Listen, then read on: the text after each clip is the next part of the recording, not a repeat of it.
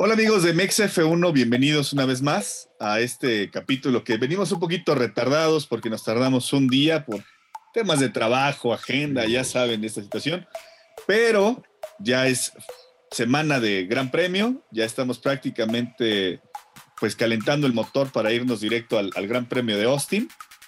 Y antes de empezar con este, pues una excelente noticia para, para esta semana que ya tenemos Gran Premio otra vez. Quiero empezar también con mi amigo Samuel Balcázar, saludarlo. Bienvenidos a mí. Saluda a la banda, por favor. Hola Mau, antes que nada, ¿cómo estás tú? ¿Cómo están todos los amigos que nos están escuchando, toda la comunidad? Saludarlos, agradecerles, darles la bienvenida a este nuevo episodio previo a el Gran Premio de Estados Unidos. Es como lo dice Mau, semana de Gran Premio. Ya por fin con la emoción de que estamos en continente americano. Vamos a hablar de ahí de, de, las noticias que se han venido dando en estas prácticamente dos semanas que no hay Gran Premio. Pero ya nuevamente muy contentos de estar con ustedes aquí y saludarlos. Este, te cedo los micrófonos, Mau, para que toques de lleno los temas que traemos en la agenda. Ok, ¿qué te parece? Digo, vamos a tocar varias cositas. Una, eh, vamos a, platicar, no lo traíamos en el tema, pero ahorita me acordé perfectamente. ¿Qué te pareció la opinión que brindaron tanto Christian Horner como Helmut Marko del desempeño que tuvieron ambos Red Bull en el Gran Premio pasado? Esa sería la primera. La otra, el Gran Premio de Arabia Saudita ya está más que confirmado están declarándose ya prácticamente que, que, van a estar listos con el alumbrado, toda esta situación. Y adicional, el tema de la vestimenta, creo que es un poquito polémica, ¿no? Vamos a tocar esos dos temas, ¿qué te parece? Y nos arrancamos. Primero que todo, ¿cómo viste el tema de Don Helmut Marco y, y Christian Horner con el tema de, del desempeño que ellos sintieron, eh, que le sacaron beneficio a, con ese 2-3 en el, en el Gran Premio anterior, amigo.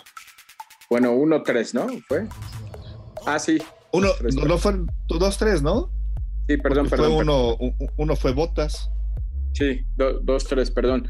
Este, pues es que, ¿qué quieres que te diga? Ya, ya lo habían comentado ellos. Eh, yo creo que ya sin hablar mucho del tema ni, ni meternos porque lo, lo, comentamos en el último episodio, quien sí está sumamente muy contento es eh, Christian Horner, ¿no? Y Christian Horner ratificó que este fue uno de los motivos, creo que si Sergio Pérez le tenía que dar un motivo por el cual él lo había renovado, creo que se lo dio en, en el último Gran Premio. Esa es una. Eh, de Christian Horner no hay tanto que decir. Eh, sabemos que no te puedes fiar tanto de los directivos de Red Bull, que hoy te pueden decir una cosa y mañana cambiar totalmente eso y hacer algo totalmente diferente a lo que venían diciendo. Pero por lo menos a Christian Horner eh, lo he sentido lineal en cuanto a lo que dice y lo que siento yo que piensa eh, para Sergio Pérez. No creo que haya tanto problema con Christian Horner y lo que puedo no decir, mmm, ya a estas alturas de, del campeonato ya me sorprenden. Yo siento que él sí está plenamente convencido de lo de Sergio y Sergio simplemente le dio un motivo más eh, por el cual lo renovaron. En términos generales del equipo, lo siento a los dos muy contentos y los veo hasta convencidos, no confiados, convencidos de que sí se pueden llevar ambos mundiales y ambos campeonatos. Eh, mucha gente deja entrever que ahorita está pesando más para ellos el campeonato de pilotos por querer mantener contento a Max Verstappen. Pero Christian Horner ya salió a decir, no, también queremos el de constructores porque eso significa en años tan cruciales que vienen a partir de la siguiente temporada, tener más dinero para poder evolucionar ese nuevo monoplaza. Y del doctor Marco, eh, ¿qué te puedo decir? No, la verdad no, no tengo nada tanto que decir, más que hoy te puede decir una cosa y está totalmente eufórico y contento, y mañana que Sergio Pérez cometa un leve error, lo va a crucificar y lo, y lo va a colgar de la pared. Así es el doctor Marco y así ha sido siempre. De él no te puedo decir tanto, pero del que siento que tiene más ecuanimidad en el equipo, que es Christian Horner, bien, bien, la verdad es que no, no creo que haya tanto más que decir que lo noto, y eso es bueno porque lo noto tranquilo a Christian Horner. Justamente lo que te iba a decir, creo que em, yo estuve revisando eh, un poquito el archivo de F1 TV y me metí a ver las carreras que tuvo cuando Albon, cuando Gasly.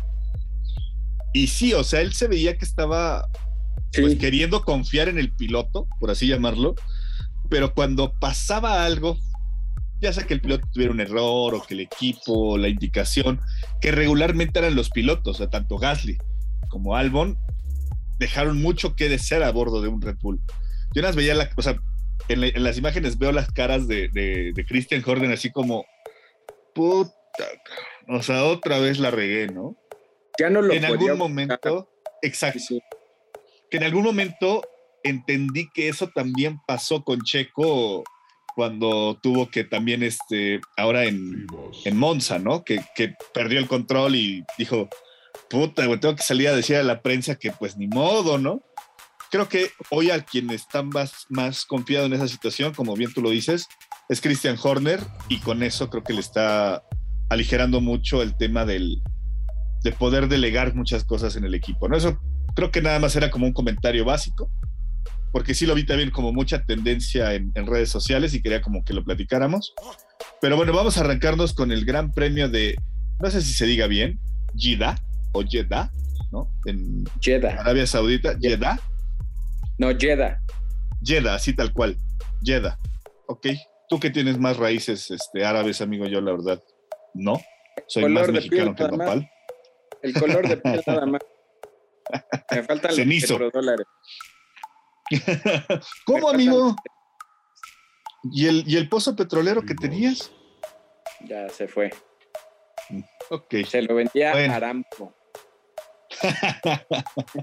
ok, amigo, vamos a platicar de eso. Es para el próximo día 5 de diciembre. Y creo que más que porque sea la pista, creo que se está hablando más del tema extrapista, ¿no? En esta situación. Sí, este, bueno, me arranco de lleno. Eh, faltaba nada más confirmarlo, ¿no? Era un secreto a voces que todos sabíamos que sí se iba a correr, ¿no? Que la carrera, pues, pues iba a ser, digo, ves Arabia Saudita, en un día tienen listo todo, ¿no? Nada más eran temas ahí técnicos de revisión de, meros protocolos de la Fórmula 1 y de la FIA, pero ya eh, Arabia Saudita ya comentó que el, circuito va a estar al 100% el alumbrado, que era uno de los temas que me parece por ahí faltaban. A haber, no va a haber pretexto alguno para que el circuito como tal esté al 100. Otro circuito más que se suma a Oriente Medio.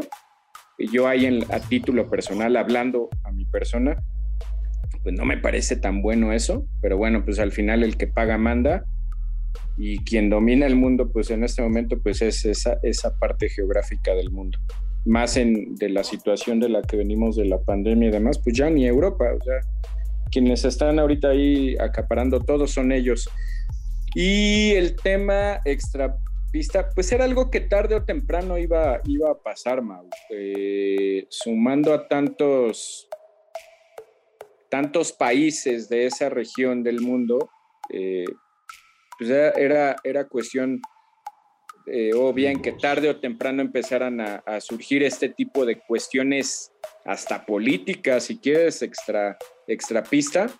Digo, en esta ocasión fue con Arabia Saudita la cuestión de la vestimenta, pero con Qatar va a ser el tema de, y no solo para la Fórmula 1, para los, los para los próximos eventos. Las, los temas de derechos humanos y esclavitud. Bueno, no en este podcast no nos vamos a meter en esas cuestiones, pero enfocándonos 100% en la cuestión de Arabia Saudita, yo la veo muy complicado, Mau, y te lo digo en serio. Eh, yo no sé hasta dónde la Fórmula 1, porque recordemos que en alguna época Bernie Eccleston, en la era Bernie Eccleston, tal vez se hubiera podido mediar esto de alguna manera, pues más viable, pero pues recordemos que la Fórmula 1 no deja de ser ya ahorita, le guste o no al resto del mundo, no deja de ser un producto occidental y un producto americano 100%. Y para allá va, o sea, para allá va y lo sabemos todos, que en menos de 10 años en menos de 10 años va a ser un producto 100% de, de dominio americano. Por lo menos la gestión y todo el espectáculo ellos lo van a dictar así yo no sé hasta dónde se van a tomar a topar con pared en este tipo de situaciones como las de la vestimenta. Podrán decir, bueno, pues qué tanto problema puede haber. Sí, van aficionados de todo el mundo a ver la Fórmula 1, van periodistas, van reporteras, este, eh, todas las, las mujeres que trabajan en los equipos, desde mecánicas, ingenieras, este, las, las de las cuestiones de media, de social media. casi todas esas son mujeres las que manejan los temas de, de las sí, del, de los medios y demás son mujeres. Entonces, pues se van a tener que, de entrada ahorita, por ser el primer año, pues se van a tener que acoplar, por así decirlo. Pero yo casi te podría asegurar que no va a pasar tanto tiempo en que alguien alce la voz en que alguien empiece a mostrar un desacuerdo, una manifestación en contra, y pues simplemente oponerse tal vez a ir a ese gran premio, no lo sé, no, no sé, pero estoy seguro, estoy seguro que eso sí va a pasar, ¿eh? yo te lo puedo firmar y asegurar. En algún momento una mujer inmersa en toda la burbuja del gran circo no va a tardar en alzar la voz y, y tal vez no en cambiar esa situación, pero en decir, yo a Arabia Saudita, yo no voy. Yo entro ahí con, la pregunta polémica. O sea, va a ser en la noche, ¿no? Me queda claro que Arabia Saudita en diciembre oscila entre los 30, 30 y tantos grados eh, centígrados. Es caluroso. Pero vamos, o sea, lejos, digo, yo entiendo la parte prohibitiva que está mal, ¿no? O sea, eh, pues es un evento público y social en el cual no tendrías por qué prohibirme. Digo, las, reglas son mucho más estrictas para las mujeres, es lo que no está chido. Pero, o sea, dicen, no puedes usar bikinis, salvo que sea en alguna ciudad de playa, pues van a andar en bikini, ¿no? Y también, seamos francos, ¿cuántas personas en bikini conocemos que vayan a la Fórmula 1 regularmente? Lo que más buscas es protegerte del sol, cabrón, porque vas a estar ahí a todo lo que da, ¿no? Bikinis, pantalones con agujeros, se me hace una jalada o vestidos, ¿no? No pueden llevar escote y no pueden llevar bermudas o shorts las, las, las chavas. Eso está mal. Pero eh, dentro de todos estos personajes que tú mencionas, inviscuidos en la Fórmula 1, realmente pues creo que ellas no tienen mucho el tema. Lo único que sí me llama mucho la atención es que dicen, no pueden usar uso excesivo de maquillaje. Eso es meramente, pues, este, subjetivo, ¿no? O sea, si yo veo que traen a los labios pintados y digo, ah, trae el, este, el maquillaje extra, pues no la van a dejar pasar, Eso se me hace súper, súper, eh, pues malo, por así decirlo. Pero de ahí, en de ahí fuera, pues al final de cuentas es el código de vestimenta hasta dentro del mismo país, ¿no? O sea, donde las mujeres no ocupan eh, prendas que dejen muy, muy descubierto su cuerpo. Eh, entiendo la parte prohibitiva, no está chida, o sea, no, no la comparto ni, ni, la, ni lo digo pero también entiendo que pues a final de cuentas es la cultura del país a donde vas. Eh, creo que eso lo tenemos que dejar bien claro, bien, bien claro, porque son temas bien delicados. Eso ya es una cuestión eh, de cultura, de religión y demás, y hay que respetar al 100%. Si compartimos o no en el resto del mundo, ese ya es otro tema. Exacto. Eh, se respeta porque es una cultura de una región y de un país en particular. Yo lo único que dejo bien, bien claro Dile a una mujer con la capacidad de estudios y de preparación que generalmente son las que están alrededor de la... Llámese una ingeniera, una mecánica, una, hasta una periodista y una reportera que al final forman parte de... Dile que no haga eso. Sí, claro. Yo que no va a pasar más de uno o dos años en las que alguna mujer se va a poner a, a viajar a, Arabia Saudita, pero, pero bueno, no, no sé qué. Yo creo que es es que yo creo que ante lo prohibitivo es como, güey, o sea, tú no me puedes prohibir, yo decido qué hago, ¿no? Y si tú dices que no lo puedo hacer, ahora qué crees, ahora quiero ir de bikini a la Fórmula 1, ¿no? O sea, hoy quiero irme de Bermudas a la Fórmula 1. No creo, no creo que nadie se arriesgue porque ahí al final pues tú estás violando ya la ley, ya te estarías, eh, nada más rápido, para no adentrarnos mucho en esos temas, yo no siento que nadie se pueda arriesgar porque ahí sí te, te expones a cuestiones legales, estás irrumpiendo la ley, es una regla de un país y te guste o no la tienes que respetar. Yo el único tema al que voy es cuántas mujeres dentro del gran circo, de lo que conforma la burbuja del gran circo, se van a oponer a viajar a un país que te está poniendo tantas, tantas restricciones en pleno siglo XXI, ¿no? Claro. Sí, no, no, o sea, como, esa parte estoy más. Como ese se le van a venir un montonal, un montonal, Mau, en las siguientes temporadas, un montonal de temas políticos a la Fórmula 1. Creo que están en tiempo de poderlo corregir, ¿no? A lo mejor. mediarlo un poquito más, ¿no? En ese aspecto yo no quisiera estar ahí en los zapatos de Ross Brown, que es quien, este, quien ahorita tiene que estar ya mediando y sí. todas esas. Imagínate, o sea, estar negociando, vas a tener que negociar con Qatar, con Bahrein, con Abu Dhabi y con este, bueno, con Qatar, con Bahrein, con los Emiratos Árabes y con Arabia Saudita. Y con Arabia Saudita. Imagínate estar en la misma mesa con, negociando con esos. ni la ONU, ni la ONU. no quisiera yo estar en su lugar, este, pero bueno, ya la verdad, no sé, ya sabes que yo aquí en este en este su querido podcast, soy quien funge siempre de Grinch. A mí en lo personal ni siquiera me es atractivo tanto las carreras en Medio Oriente, te soy bien honesto. Yo odio y aborrezco que la última carrera, la carrera que define el campeonato del mundo se corra en Abu Dhabi, eso yo lo detesto, pero bueno, para allá va la situación, ¿no? Y, y ahorita son cuatro autódromos, al rato van a ser diez, que no nos extrañe. Lamentablemente ni América ni Europa tienen la capacidad económica para poder solventar ya un gran premio. Pero bueno, e, e, esa es mi opinión. Vamos, vamos a ese punto, Fiat. Ajá.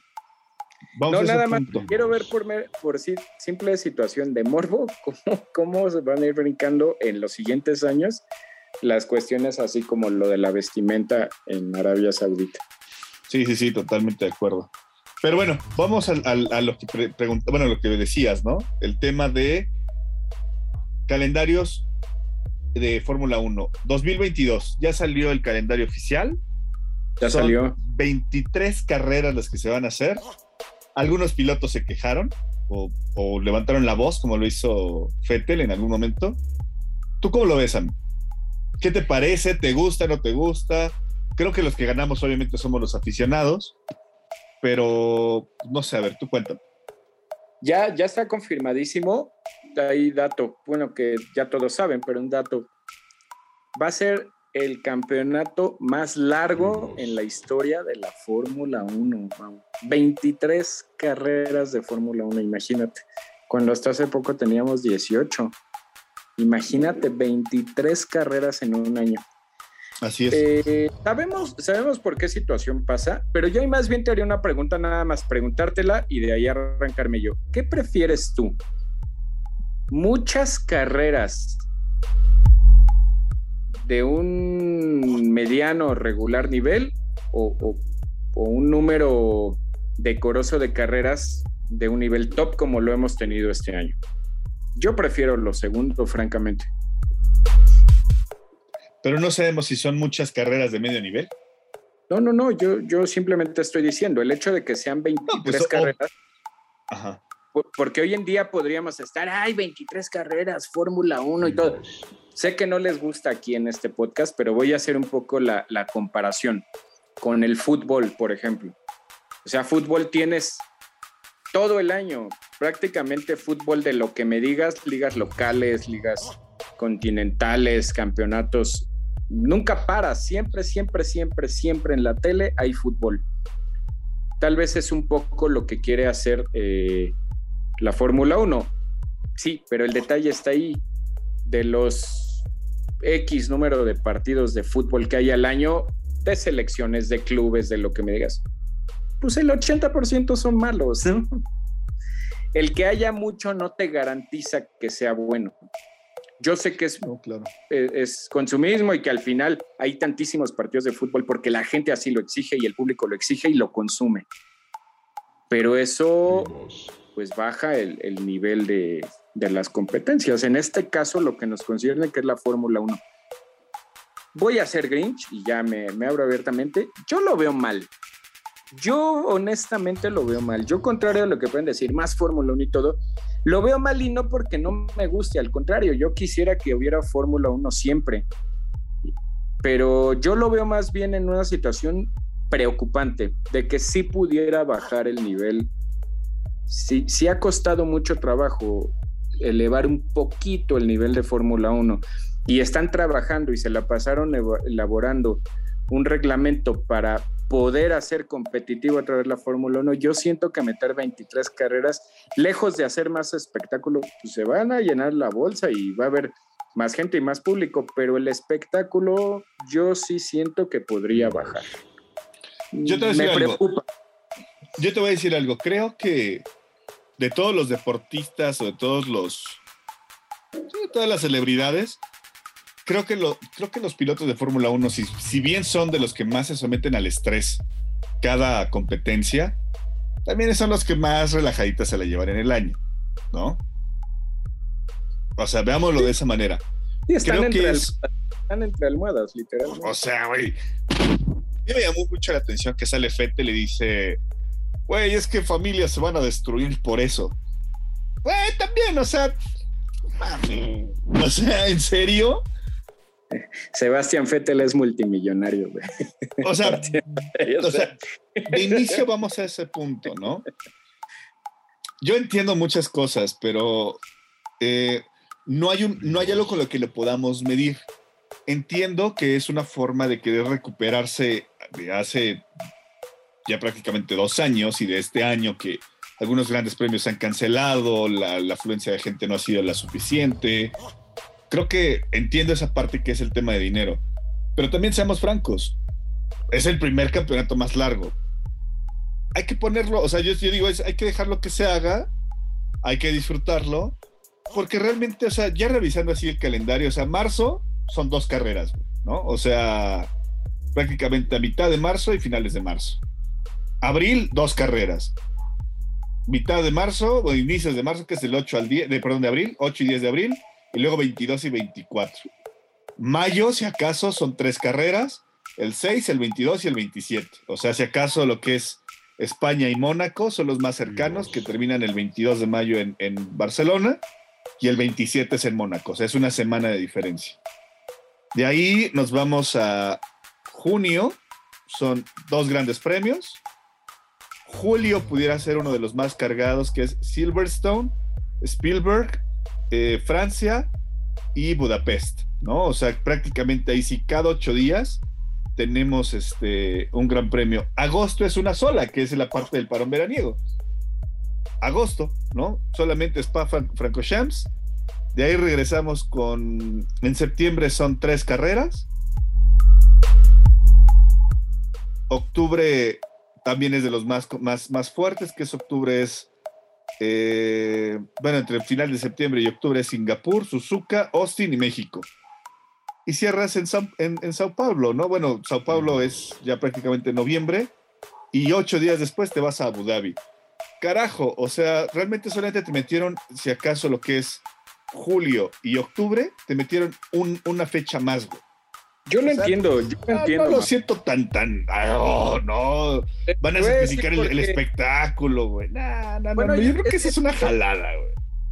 Yo lo estoy viendo tal vez de otra manera y, no es que sea más visionario. Además, yo, yo veo que esto va y en verdad, te lo firmaría ahorita para que lo revisemos en 10 años. Ojalá y tú y yo estemos aquí todavía en 10 años. Yo veo que esto va. Dime algo. ¿Tú crees que mucho tiempo más va a poder estar un circuito como Interlagos? En la Fórmula 1 actual, en la actual estoy hablando, con el nivel de globalización que está demandando la Fórmula 1, ¿tú crees que un país como Brasil va a poder seguir manteniendo tener la Fórmula 1? Y los países que van a entrar van a ser los países de Oriente Medio. Me estoy viendo Grinch tal vez, pero seamos bien honestos, ¿te interesa? ¿Te crea hype? ¿Te crea expectativa? Ver, ver eh, espectáculo en Oriente Medio, a mí no, a mí no, y, tal vez vuelvo a tocar el tema del fútbol y, perdón la odiosa comparación, El Mundial de Qatar, que va a ser el siguiente año, ya está pronosticado, va a ser el Mundial menos visto en la historia. ¿Te crea expectación a, a ti como amante de los deportes ver el Mundial de Qatar? Así, el Mundial de Qatar te crea menos expectación que algún otro mundial, que algún otro mundial. Va a pasar lo mismo con la Fórmula 1 y es nada más lo que yo dejo ahí. No dije que esté bien, que está mal. Lo veo preocupante por donde yo veo que podría dirigirse la actual Fórmula 1. Nada más eso. Ya, ya metieron a Miami, muy bien. Algo que a mí me sorprende y que me llena de alegría y todo. ¿No, ¿No viste tú no te diste cuenta que en este año, previo al Gran Premio de Estados Unidos, crearon más parafernalia y expectativa que otros años?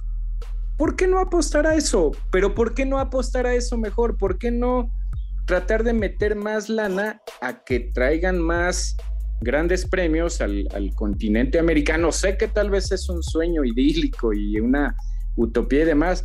¿Por qué no mejor inyectar dinero a traer un gran premio a Buenos Aires? Se me ocurre, donde hay mil por ciento más de aficionados que en Arabia Saudita, por Dios. Yo así lo veo, nada más ese es mi comentario. Totalmente de acuerdo, amigo, pero o sea, tú mismo lo has dicho, no solamente depende de quién lo organice, sino de quién diga yo tengo la lana para traerlo. Sí. O sea, sí, sí, sí. Miami está entrando y no de gratis, güey. O sea, no es de gratis, es porque desarrollaron ya un circuito y ya tienen algo bien planeado para esa situación.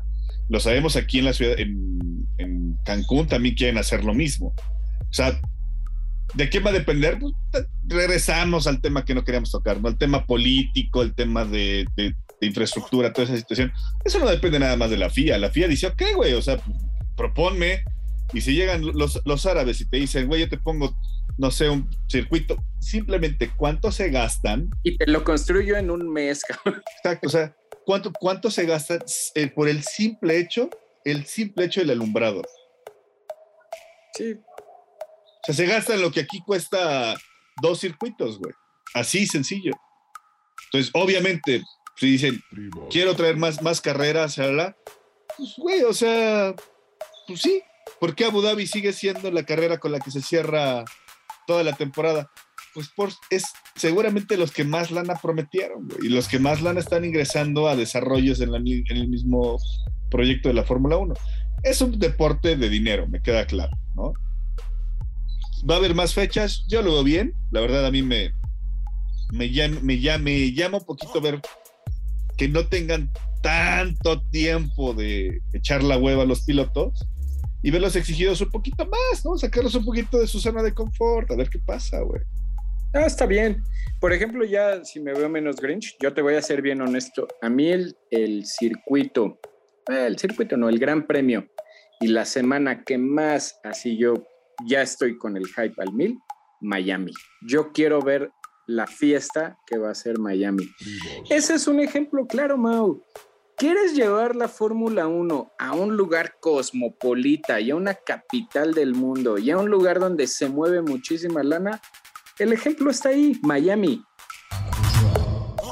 ¿Cuántas ciudades como Miami tenemos en, en Latinoamérica? Cancún. Pero en un nivel, guardando las proporciones, pues, está Cancún. Es todo, y se está, y se está gestionando, porque yo sé. Ya hacían cinco circuitos en América. ¿Por qué no tratar de subsidiar? Tal vez ya estoy hablando cosas que no debemos hablar y todo. ¿Por qué no tratar de subsidiar a Argentina? Imagínate, en verdad, imagínate lo que sería un gran premio en Argentina. No sé, tal vez estoy diciendo una utopía, lo sé. Pero eso tal vez viéndolo y ellos son los maestros del negocio, yo no sé eso, eso tal vez te haría retribuir en algún otro campo, no lo sé. No, no sé, yo nada más lo dejo ahí. A, mí lo único que me preocupa en verdad es cada vez ver más carreras en Oriente. A mí eso no me apetece, absoluto. Las voy a ver, que me hago tonto, pero cada vez me apetece ver más carreras en Oriente. Está bien, vámonos con los grandes premios de América mejor, amigo. Y platícame un poquito. Ya se viene Austin, Texas, uno de los grandes premios que en lo personal a mí sí me causa como ruido y ha hecho un ruido impresionante este fin de ¿eh? semana pasado. ¿Tú qué Vamos, antes de llegar al tema de los showgrounds y todo el asunto que han estado haciendo ya más, más, más ruido, platica un poquito de tus impresiones de, en breve, de lo que sería para ti Austin, Texas. ¿Qué esperas ver? ¿Cómo los ves? Y lánzate con tu pronóstico como valiente. Ok. Este, fíjate que me gusta este año, no sé por qué, por alguna extraña razón, tengo más expectación sobre ver el Gran Premio de las Américas. Es un circuito eh, que no, no, no presta tanto para la emoción, pero se conjuga en que siempre está colocado ya pues como en la recta final del campeonato, eso siempre le da un picor especial y este año va a ser así, a diferencia de los otros años donde ya llegaba todo definido o se definía ahí mismo o en, o en México, pero era decantado para Lewis Hamilton, este año va a llegar calientito, tal vez eso le da una, una, como un ingrediente ahí, ¿no? La, la, el granito de pimienta es como tú lo acabas de decir y yo lo dije también hace un ratito, me gusta mucho que este año veo en verdad, o yo no sé si tal vez otros años no había visto, pero corríjanme si, si coinciden conmigo, es el año en donde más parafernalia americana, así el, el All America que conocemos en todos los deportes, es el año en lo que más lo he visto con todas las escuderías.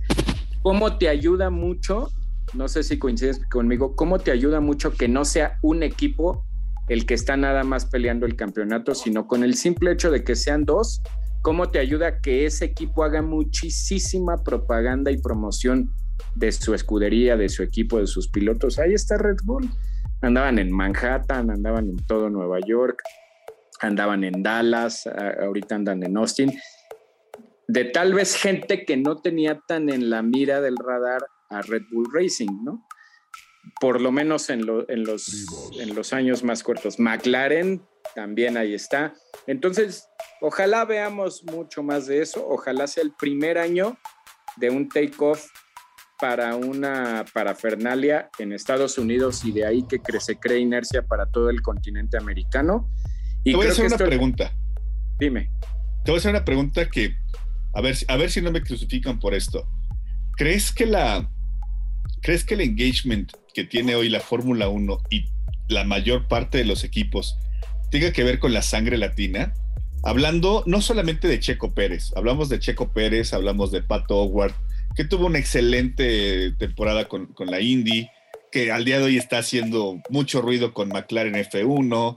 Em, hablamos de Carlos Sainz, hablamos, o sea, a final de cuentas, esa parte hispana latina, sabemos perfectamente cómo, así que, cómo podemos eh, eh, abrazarnos un poco entre comunidad, ¿no? Y, y, esa parte te quería preguntar, ¿tú crees que ese engagement haya sido mucho más fuerte esta temporada gracias a la llegada de Checo a un equipo como lo es este Red Bull, de Carlos Sainz en en Ferrari y pues el vuelo que trae Pato Howard con, con McLaren, ¿tú, ¿tú, crees que haya sido algo que haya este, impactado por ahí, amigo? Fíjate, te voy a ser bien honesto, Mau. Fíjate que yo no lo había visto así hasta que ahorita tú lo planteas, pero puede ser. Tan es así que ah, en estos días Mick Schumacher fue literalmente fue a ver la NASCAR, pero fue a buscar a Dani Suárez. exacto, exacto, exacto. A nuestro paisano, eh, este otro regio, Dani Suárez, lo fue a buscar, o sea, de que literalmente, así llenos de orgullo le decimos, Dani Suárez es el ídolo de NASCAR, es, es, un ídolo de NASCAR y fue a buscarlo por tal vez la, la expectación que, que, genera el, pues ir a ver la famosa NASCAR, ¿no? la competencia de, músculo, de poder, de torque. Y Mick Schumacher fue a verla. Este, está ahí la situación de, Patricio Howard. Y no nada más de Pato Howard, está eh, Palau, se me fue el nombre del español. Ay, perdón, el que acaba de salir campeón. Se me fue, perdón, en verdad. Sí, estamos, eh, estamos igual, estamos igual. Está Palau, o sea, Palau que todavía está más posicionado que, que Howard. Eh, como tú lo dices, el mismo Carlos Sainz y Fernando Alonso, pero siento... Alex Palau, Alex Palau. el actual campeón de Indy, que está ahorita generando un furor y una euforia en Estados Unidos y en España, y un poquito acá para México, que, le robó el título en la última carrera. Bueno, no le robó, él venía mejor posicionado que Pato, pero yo siento que sí, ¿eh? puede ser un poco de estar, si bien nunca se van a, juntar o a fusionar, pero sí que, empiecen a crear los gringos, que son unos maestros para eso, empezar a hacer esas pequeñas amalgamas. De, ah, mira, traigo la Fórmula 1 y miren, ya que están aquí, hijos míos, les voy a mostrar mi producto. ¿Cómo ven esto que es NASCAR?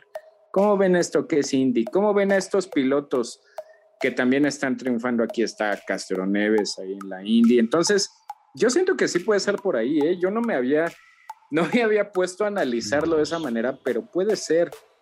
Y, a mí en lo personal sí me emociona y me, me agrada y me alegra mucho como ese camino que está tomando la Fórmula 1. Te repito, ojalá que sea el año de take-off para esa situación y que los siguientes años veamos no toda esta parafernalia, más parafernalia alrededor eh, de una previa de un gran premio. Ayudó mucho y ojalá se pueda gestionar de esa manera, que fueron dos semanas sin Fórmula 1 porque literalmente Estados Unidos tuvo dos semanas para promocionar su producto, ¿no? Su producto, el Made in House, que ya es americano, nos guste o no. Me gustó mucho eso, ¿eh? Ok. Este, ojalá. Platícame De, Austin, ya. Porque nos estamos yendo súper largo con todo el tema político y de media y todo el asunto. Eh, nos hacía falta hablar de esto, Nunca hablamos de esto. Pero bueno, este. Mi pronóstico, nada más ya. No, no sé nada más algo pinche ridículo. O sea, aquí tengo que ponerme mi bolsa de papel el domingo. No, no, no voy a dar pronóstico. Nada más quién me gustaría. no, suéltalo, suéltalo, suéltalo. no, no, eso ya es. No puedo. Decimos que Red Bull va a llegar. Vas a decir.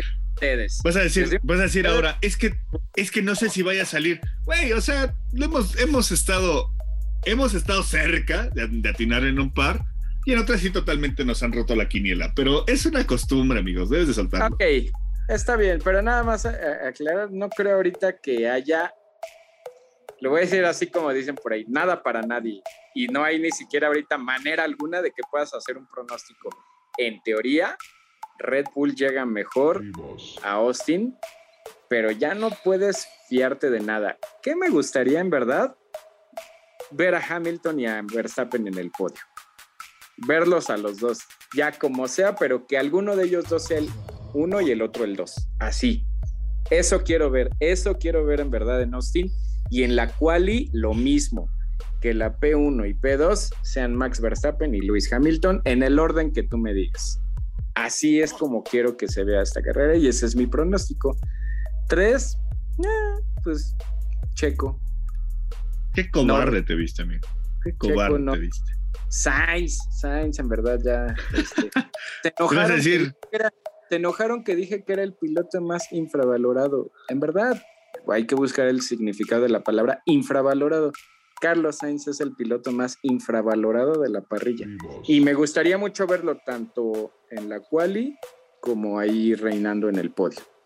Pero bueno, órale, me voy a mojar. Max Verstappen, Lewis Hamilton y Carlos Sainz. Carlos Sainz le pronosticas por.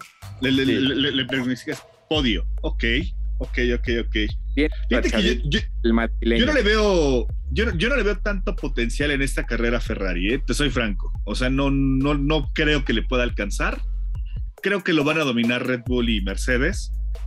Si lo vemos del de, de la manera romántica, esperaría que fuera uno Max, dos Checo, tres Hamilton. Así sería mi, mi pronóstico sabemos perfectamente por qué. O sea, es. Me desconecto un poquito de. Ya, no hay forma, no hay una estadística, no hay nada que te pueda decir así va a ser. Nada, ¿no? nada. No hay nada. ¿Por qué? Porque así como te hace malas carreras eh, Checo, de repente puede hacer una súper buena carrera, como puede tener la consistencia Hamilton de hacerlo como debe de hacerlo, puede encontrarse un tapón como lo encontró con su Noda y con Checo en el, en el Gran Premio pasado, como puede despistarse Max Verstappen, como puede llegar Botas y decir, güey, se les olvida que yo también corro, o sea, creo que lo van a dominar, sí, Mercedes y, Red Bull. ¿En qué posición? Lo digo así de meramente romántico.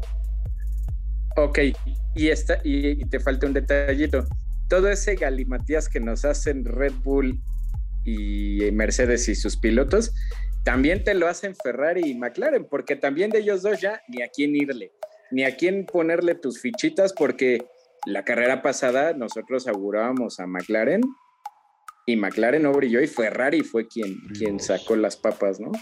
Así es, así es, así es. Te voy a decir ahorita, Carlos Sainz, y Ferrari se va a ver pésimo y va a volver a brillar otra vez McLaren. Entonces, pero eso, eso es lo que queríamos, ¿no, Mauricio? Eso es así lo es, que queríamos. Así es, eso creo que es lo más bonito de esta temporada, que no podemos realmente ya decir, ya está avasallador el equipo que esté reinante. No, yo creo que es, ya es nada, o sea, es un, es un albur, güey, completo, ¿no? Es lo padre, es lo bonito. Ansiosos por ver. Por fin, ahora sí no nos vamos a desmañanar. Vamos eso, a eso es lo principal. ¿Cuál- Vamos a poder estar echando una cervecita, viendo el, el- el Gran Premio. Oye, y aparte de eso, ah, una carnita asada, ¿cómo no? Oye, tomando en cuenta esa, esa situación, me gustaría preguntarte, Showrun en Dallas fue un exitazo, creo que es de lo mejor que se ha visto, pues prácticamente en este tipo de eventos. Y se viene no solamente el de Dallas, o sea, ya pasó, sino que viene también el de México. Está generando una expectativa nivel, no sé, visita del Papa. O sea, está muy, muy, muy interesante. Compárteme tus comentarios de lo que hayas podido ver de Dallas. Y obviamente, pues porque vamos a estar también nosotros ahí en el showrun de, de México en, en- en- en Paseo de la Reforma, ¿no? Ok, ahí te va rápido, Mau. Para ser muy, muy breve, nada más voy a sacar conclusiones para, Ok. para que mi, mi conclusión. Yo creo que ni siquiera el mismo Red Bull Racing auguraba tener el éxito que tuvo en Dallas. Así te lo pongo. Ni siquiera Red Bull pronosticaba ese nivel de éxito que fue el, el showrun en Dallas. Primera, imagínate lo que va a ser viniendo de esa inercia que tenemos de Dallas, imagínate lo que va a ser el 3 de noviembre el Paseo de la Reforma por estas situaciones. Todos los showruns que ha habido en la Ciudad de México, por lo menos los que yo tengo presentes, tal vez se me vaya uno por ahí, corríjanme, fue el de Renault, fue el de Red Bull en el Zócalo y fue el de Ferrari en Paseo de la Reforma. Fueron un hitazo. Imagínate nada más lo que Sin va a tener, esto. sin tener a un piloto mexicano. Mauricio, algo que yo les comentaba aquí a manera así de comentario.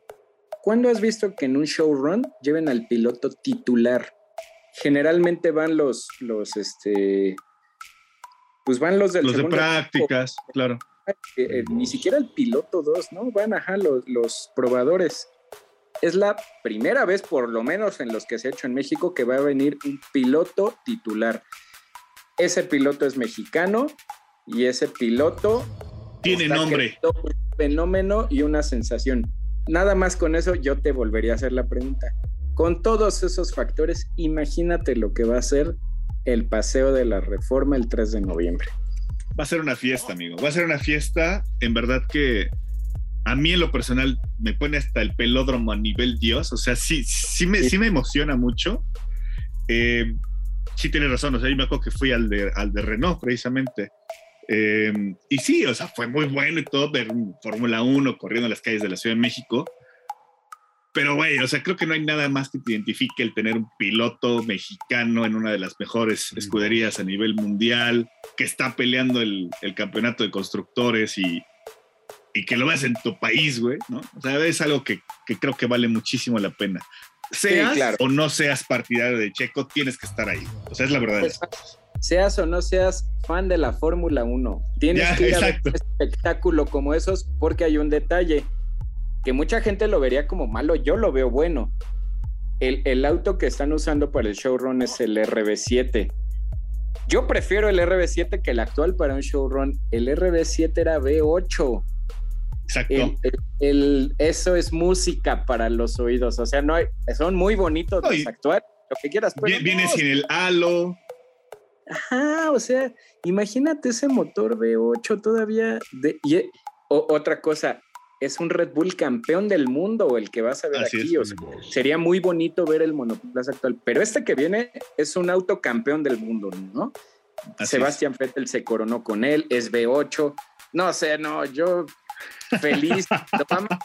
¿Qué más quieres? Ya, mira, hiciste que otra vez. Me sí, sí, sí, sí, sí. Piel de gallina. Entusiasmado. Pues mira, yo creo que nada más sí, eh, para todos aquellos que nos siguen y que nos escuchan y que planeamos estar allá en el, en el Red Bull eh, Showrun de la Ciudad de México, em, no hay un, horario confirmado todavía, eso me queda claro, ni un lugar en específico donde se vaya a iniciar. Me queda claro que va a ser un circuito eh, medianamente grande, pero sin nada más no dejar de lado el tema de la distancia social, que va a ser muy poca en ese momento, me queda claro hoy estamos en semáforo verde en la Ciudad de México, pero eh, exacto, o sea, con comillas, pero sí hay que tomar en cuenta el tema de seguirnos protegiendo, ¿no? Llevar el cubrebocas, no estén confiados, eh, llevar un poquito de gel. Cuidarnos. Cuidarnos, porque vamos, o sea, nos quedamos ya prácticamente eh, un par de años sin, sin esta situación de, de poder tener un evento como estos vale la pena retomarlo y vale la pena cuidarnos para que se sigan repitiendo, ¿no, amigo? Y que, estemos todos el otro año, no, no va, no, por favor, no, no tiremos por la borda el que ya ahorita es fiesta literal para nosotros, pero no nos olvidemos que hay que cuidarnos mucho. Qué bueno que lo mencionas, ¿no? Principalmente es eso, amigo. Y pues nada, yo creo que ya vamos a matarla, eh, dejar nada más en claro que ahí seguimos teniendo una convocatoria del giveaway en el, en el canal. Eh, para que puedan ver este y el, Gran Premio de México lo puedan ver sin ningún problema desde sus dispositivos si es que no van a poder asistir. Eh, y pues nada, yo creo que nada más, pues mátala, mis amigos, repite, ahora sí que lo que quieras despedirte. Muchísimas gracias, ya nos tardamos muchísimo. Gracias en verdad por toda la gente que se ha estado sumando, tanto al podcast como a la comunidad en las redes. Y pocos días antes del evento del showrun, ya les estaremos diciendo indicaciones de dónde nos van a encontrar, qué sorpresas vamos a llevar y demás. Pero bueno, ya que se aproxima un poquito más la fecha. Exacto. Pero bueno, sería todo esto es Mexa F1. Y nos vemos en la parrilla de salida. Bye. Bye.